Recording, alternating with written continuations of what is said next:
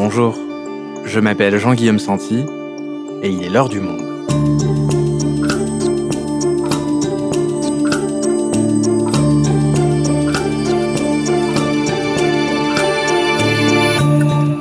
Aujourd'hui, nous vous racontons l'histoire d'un projet de mariage pour le moins inattendu. TF1 et M6, les deux poids lourds de l'audiovisuel français privé, ont annoncé leur intention de fusionner et de créer ainsi un groupe particulièrement puissant. Peut-on parler de monopole? Quelles conséquences sur l'ensemble du monde de la télévision? Sandrine Cassini est journaliste au Monde, elle couvre l'actualité des médias, elle nous explique. M6 TF1, Les dessous d'un mariage à haut risque, un épisode produit par Adèle Ponticelli, réalisation Amandine Robillard.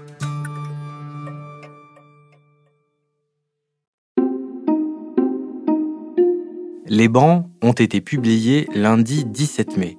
Si le mariage est encore loin d'être fait, deux géants de la télévision ont annoncé leur fiançailles. Bonsoir et bienvenue à tous. D'un côté, le groupe TF1. Incroyable Claude et Théoura viennent de battre le record. Déclinez votre identité. Morgan Alvaro, haut potentiel intellectuel. HPI. De l'autre, son ancien rival historique. J'aime beaucoup parce que il y a un tout petit croton dessus pour apporter encore le croquant. Le groupe et tous les produits M6. sont là pour subir. C'est magnifique, ma chérie, pour ton style. À eux seuls, ils représentent près de 40% des audiences télévisées, un poids énorme sur le marché. Alors, comment expliquer cette union de deux acteurs qui se sont longtemps menés une guerre sans merci? Et doit-on craindre un bouleversement profond du marché de la télé en France Sandrine, tu as suivi ce feuilleton pour Le Monde. Alors déjà, je viens de parler de, fusion dans l'introduction, mais pour être un peu plus précis, c'est le groupe M6 qui est revendu par son actionnaire actuel. C'est ça Qui sont les, acteurs de cette transaction Oui, tout à fait. Euh, Comme euh, tu l'as dit, c'est euh, l'allemand Bertelsmann qui aujourd'hui possède le groupe M6 qui a décidé de le mettre en vente. Donc ça faisait un moment qu'on entendait euh, parler euh, de cette opération. Au départ, personne n'y croyait. Ça a commencé euh, à l'hiver dernier, les premières rumeurs, puis elles sont apparues au grand jour au mois de février. Ils ont embauché des banques et commencé à rencontrer les différents potentiels repreneurs. Donc aujourd'hui, l'hypothèse qui est sur la table, c'est un, rachat par le groupe Bouygues, qui est propriétaire de TF1. Cette option s'est s'est présentée assez vite finalement dans la transaction, et TF1 deviendrait euh, actionnaire à 30% de M6. Donc ça en ferait son principal actionnaire et quasiment son propriétaire. Alors comment expliquer que Bertelsmann veuille se séparer de M6 Ça veut dire que l'entreprise allait mal? Non, l'entreprise, elle est très bien, au contraire, elle est très rentable, elle est gérée au cordeau euh, par euh, Nicolas de Taverneau. Mais ce qui explique cette vente, c'est que Bertelsmann a fait le constat que la télévision gratuite, c'était euh, un média qui était euh, un petit peu en régression, c'était très concurrencé par Internet, les plateformes, etc. Et qu'il y avait besoin d'une consolidation en France. Donc lui, son pari, c'était soit de vendre, en tout cas de se désengager, ou alors de trouver un partenaire, euh, un partenaire pour euh, faire un ensemble beaucoup plus grand. Et c'est là, c'est ce qui se dessine aujourd'hui. Alors on vient d'expliquer les, motivations de Bertelsmann, on va maintenant euh, s'intéresser à, à l'acquéreur, le groupe TF1. Déjà, est-ce que c'était le, le seul groupe intéressé pour racheter M6 Non, pas du tout. Justement, il y avait euh, un tas de partenaires potentiels. Il y avait Vivendi, qui est propriétaire de Canal+, et de CNews, qui rêvait euh, d'associer à son pôle euh, gratuit payant un autre ensemble beaucoup plus grand et la radio RTL. Il y avait Mediaset, l'italien, qui est le plus grand groupe de télévision privée en Italie. Il y avait aussi le milliardaire tchèque Daniel Kretinsky, qui est aussi actionnaire indirect du Monde. Et surtout, il y avait le trio Xavier Niel, Mathieu Pigas, Pierre-Antoine Capton, qui est euh, déjà qui a monté Media One, qui est ce grand producteur euh, de télévision internationale. Et dont deux d'entre eux sont également actionnaires du monde. Tout à fait. Donc euh, il y avait pléthore. Et d'ailleurs, on s'attendait sur le marché à ce qu'il y ait beaucoup plus de concurrence, mais très vite, Bertelsmann a dit bah non, euh, non, c'est TF1 qui nous intéresse, qui est un petit peu inhabituel dans ce genre de transaction. En général, il y a pas mal de rebondissements, et là, finalement, il n'y en a pas eu.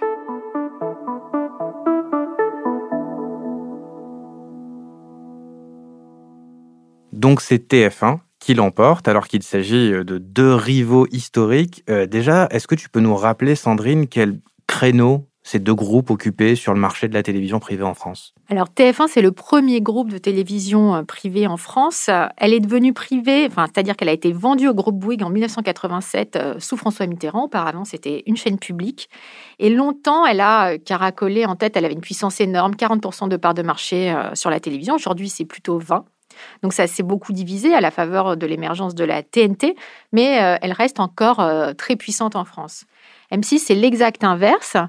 En 1987, c'est la petite chaîne euh, qui monte, puisqu'elle part de zéro, elle ne peut que monter. Et pour euh, faire face à TF1, elle mise plutôt sur la contre-programmation. Il n'y a pas de JT à 20h, euh, il y a des programmes qu'on ne trouve pas ailleurs, des sitcoms, de la musique.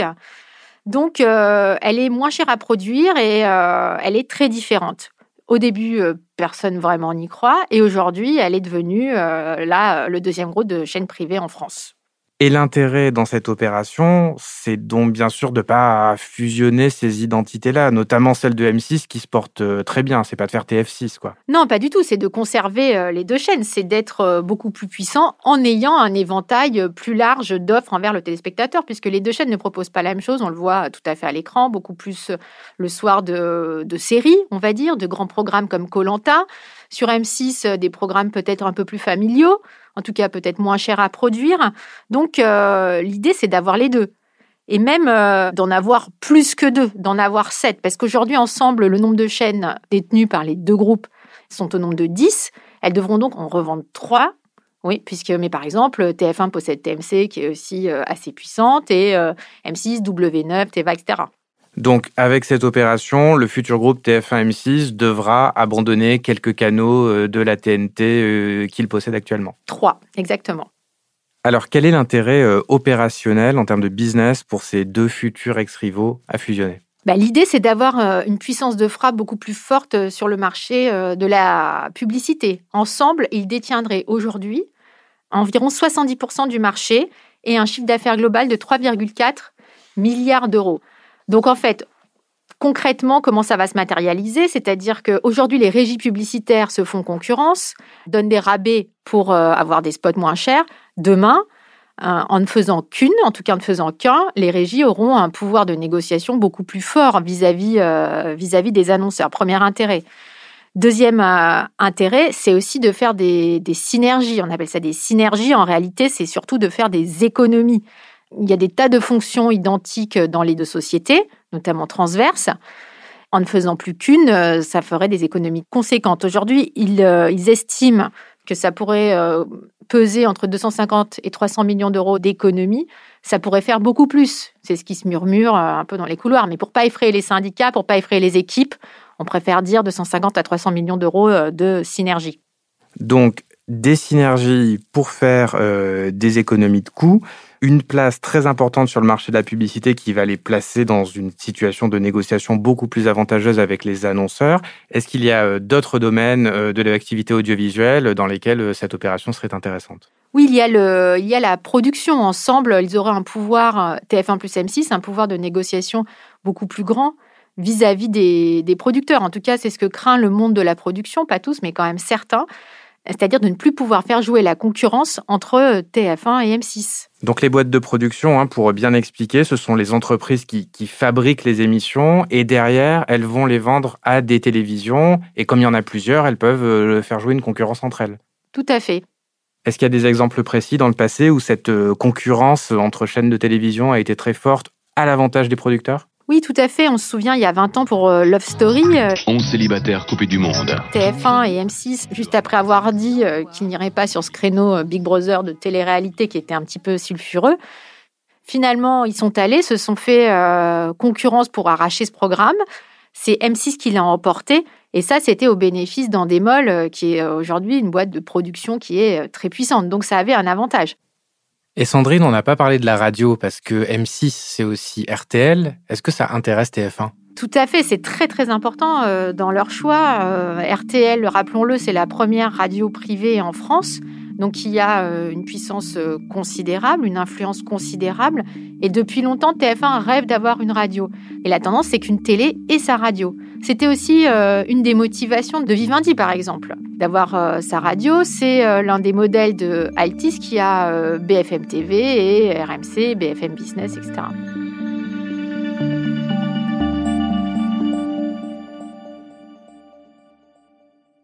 On va parler maintenant de l'homme qui va piloter ce groupe, Nicolas de Taverneau, ancien, enfin futur ancien PDG de M6. Pourquoi est-ce que sa nomination est une surprise? Alors, c'est la principale, enfin, une des principales surprises de cette euh, opération. C'est-à-dire que l'homme qui va prendre la tête de ce nouvel ensemble, si on arrive au bout, on expliquera après pourquoi, c'est Nicolas Taverneau. Nicolas Taverneau euh, est le leader historique de M6. Ça fait 34 ans qu'il est euh, à la tête de la chaîne.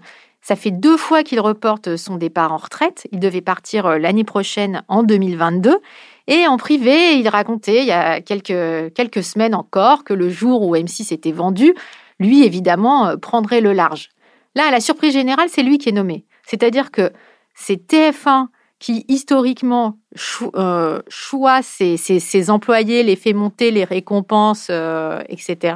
Il y a une prime à la loyauté chez TF1. Dans le groupe Bouygues, on fait surtout monter des gens en interne. On n'a pas trop cette culture de débauchage extérieur. Bah, pour des postes à haute responsabilité, euh, effectivement, il y a cette tradition où on fait progresser, on part du bas et on arrive en, en haut. Et Gilles Pélisson, qui est l'actuel patron de TF1 et qui a beaucoup poussé à cette opération. Euh, on avait l'impression qu'il était un peu destiné à prendre la tête de, ce nouvel ensemble. Mais sur, à la surprise générale, c'est Nicolas de Taverneau euh, qui vient.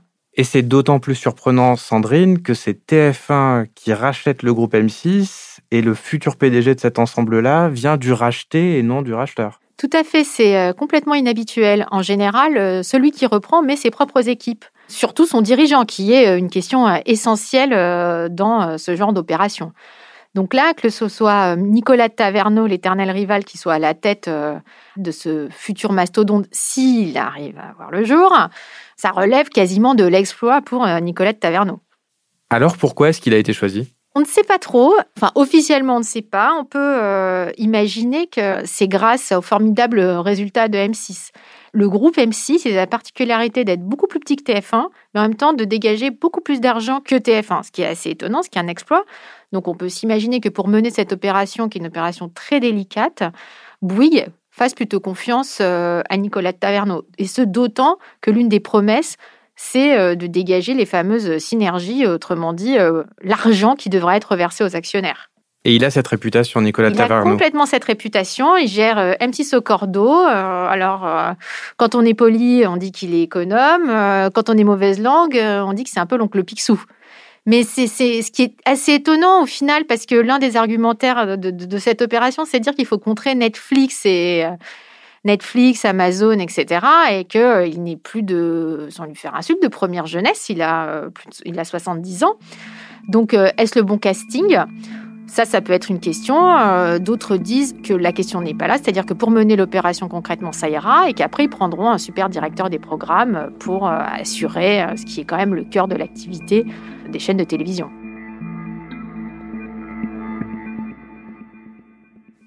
Alors, on le disait au début de cet épisode, Sandrine, il s'agit de la publication des bancs du mariage, mais le mariage n'est pas encore fait, contrairement à ce qui a beaucoup été publié sur, sur Internet.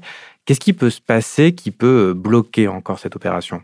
Eh bien, tout peut bloquer. Là, pour l'instant, c'est l'annonce d'une promesse de mariage. Ce sont des, des, fiançailles qui, par nature, peuvent être rompues.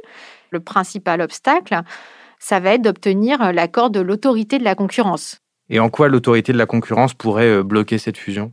Eh bien, euh, principalement parce que cela crée sur le marché de la publicité un acteur qui va avoir 70% Disons que sur le papier, personne, il y a encore deux mois, croyait que TF1 allait se marier avec M6 parce que tout le monde pensait que ce serait, euh, c'était tout simplement infaisable.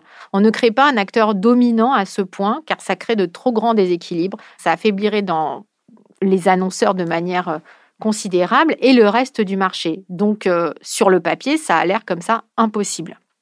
Est-ce que l'autorité de la concurrence euh, peut bloquer complètement l'opération ou alors est-ce qu'elle peut l'autoriser mais en imposant un certain nombre de contraintes aux acteurs? Qu'est-ce qui peut se passer? À ce stade, il peut tout se passer. Ils peuvent euh, bloquer l'opération, l'interdire. Alors là, on ne pense pas trop que ce soit le cas parce que quand même les acteurs ont essayé de prendre des assurances, c'est-à-dire qu'ils ont eu des discussions off the record avant de se lancer vraiment pour essayer de tâter le terrain. Ils savent pas trop euh, sur quel pied danser d'ailleurs. Euh, la concurrence, euh, évidemment, ne se prononce pas en amont, même en off, mais en tout cas, elle leur a pas mis de veto. Ce qui a pu arriver dans d'autres opérations, et là, auquel cas, les acteurs se lancent pas du tout. Donc, eux, par du principe qu'il n'y a pas de veto, donc ils peuvent se lancer. En revanche, elle va imposer des contraintes, on appelle ça des remèdes dans le jargon, Qu'est-ce que ça peut être? Ça peut être euh, maintenir la concurrence entre les acteurs en maintenant des régies séparées, en empêchant les gens de se parler, euh, en, établissant des murailles de Chine très sévères ou alors en imposant euh, des sessions très importantes. Donc selon la dureté de ces remèdes, si ils font perdre tout intérêt opérationnel à l'opération, à ce moment-là, TF1 et M6 pourraient eux-mêmes y renoncer. Donc tout va dépendre de ce que l'autorité dira d'ici 18 mois euh, à peu près. Alors face à ce risque-là, que vont plaider TF1 et M6 Quel est leur argumentaire face à l'autorité de la concurrence?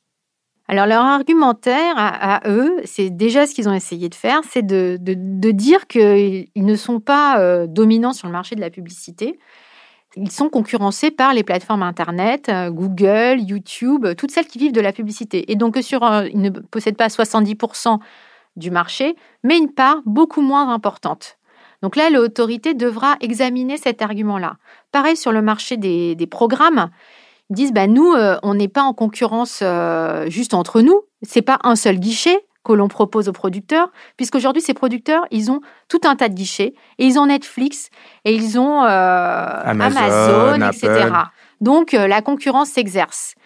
Donc c'est là-dessus que l'autorité devra se pencher. Est-ce qu'ils ont tort? Est-ce qu'ils ont raison? Euh, Comment ça va se définir? Euh, On ne sait pas. On sait juste que l'autorité de la concurrence a quand même dit une chose euh, importante. sa présidente était interrogée au Sénat il n'y a, pas très longtemps.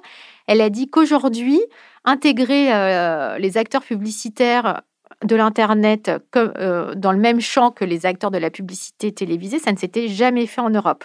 Donc ce serait, si franchissait ce, ce cap-là, ce serait vraiment une première. Et ce marché-là, Sandrine, des plateformes de contenu, d'ailleurs, il est extrêmement dynamique, y compris euh, aux États-Unis, et ça a forcément des répercussions sur la France. On a vu que Amazon a racheté la Metro Goldwyn Mayer. Comment est-ce que ça impacte les télévisions privées comme TF1 et M6 eh bien, effectivement, aux États-Unis, il y a euh, beaucoup d'opérations de consolidation euh, à plusieurs milliards de dollars. Donc, Amazon rachète MGM pour quasiment 8 milliards. Il y a eu Disney qui a racheté Fox pour plusieurs milliards euh, de dollars. Donc c'est un impact euh, sur le marché des, programmes. Les chaînes de télé, finalement, pour elles aussi, euh, le nombre de, productions à acheter peuvent se réduire. M6 a acheté des programmes à Fox et aujourd'hui, ils sont empêchés par Disney qui peut préférer garder ses programmes pour sa propre plateforme de distribution. Et ça va être la même chose avec Amazon et la, MGM. D'où la nécessité, selon eux, de se renforcer pour avoir une force de frappe plus grande. Avant de conclure ce podcast, euh, Sandrine, il y a un dernier point que j'aimerais évoquer, c'est la position du gouvernement. On sait qu'il n'est pas censé intervenir, mais que souvent il a quand même un avis sur euh, ces questions de fusion. Quelle est-elle Et est-ce qu'elle est importante? Alors officiellement, il n'en a pas. Officiellement, euh, ce sont des acteurs privés qui font leurs affaires entre eux. Officieusement, évidemment, il en a un. Les médias, c'est un, domaine très sensible, surtout à un an de la présidentielle, surtout quand cela concerne la première chaîne de télévision française, la première radio. Et euh, ce qui est assez étonnant, c'est que le gouvernement est favorable à ce rapprochement. On le dit un petit peu off the record. Donc euh, évidemment, tous les acteurs euh, sont allés un petit peu plaider leur cause.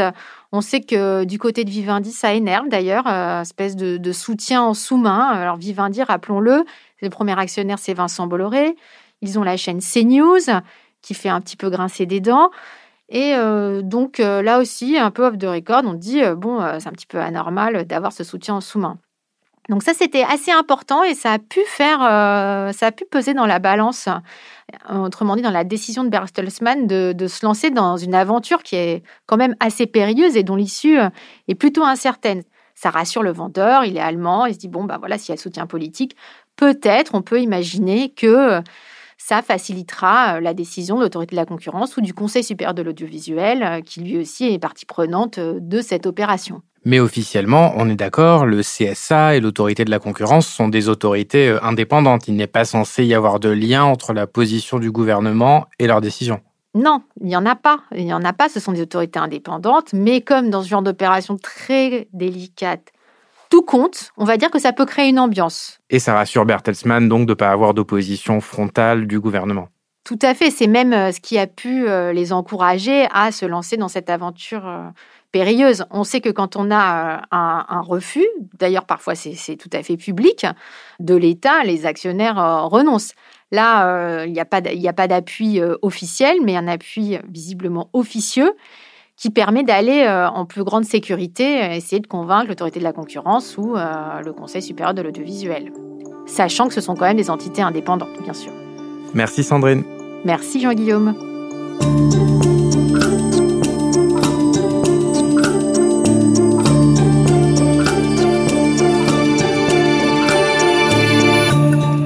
Souhaitez en savoir plus sur le sujet, vous pouvez aller consulter tous les articles de Sandrine Cassini dans la rubrique Médias sur notre site.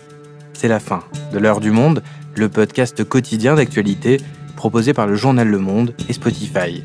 Pour ne rater aucun épisode, vous pouvez vous abonner gratuitement au podcast sur Spotify ou nous retrouver chaque jour sur le site et l'application lemonde.fr. Si vous avez des remarques, suggestions, critiques, n'hésitez pas à nous envoyer un email à l'heure du monde @lemonde.fr. L'heure du monde est publiée tous les matins du lundi au vendredi. On se retrouve donc très vite. À bientôt.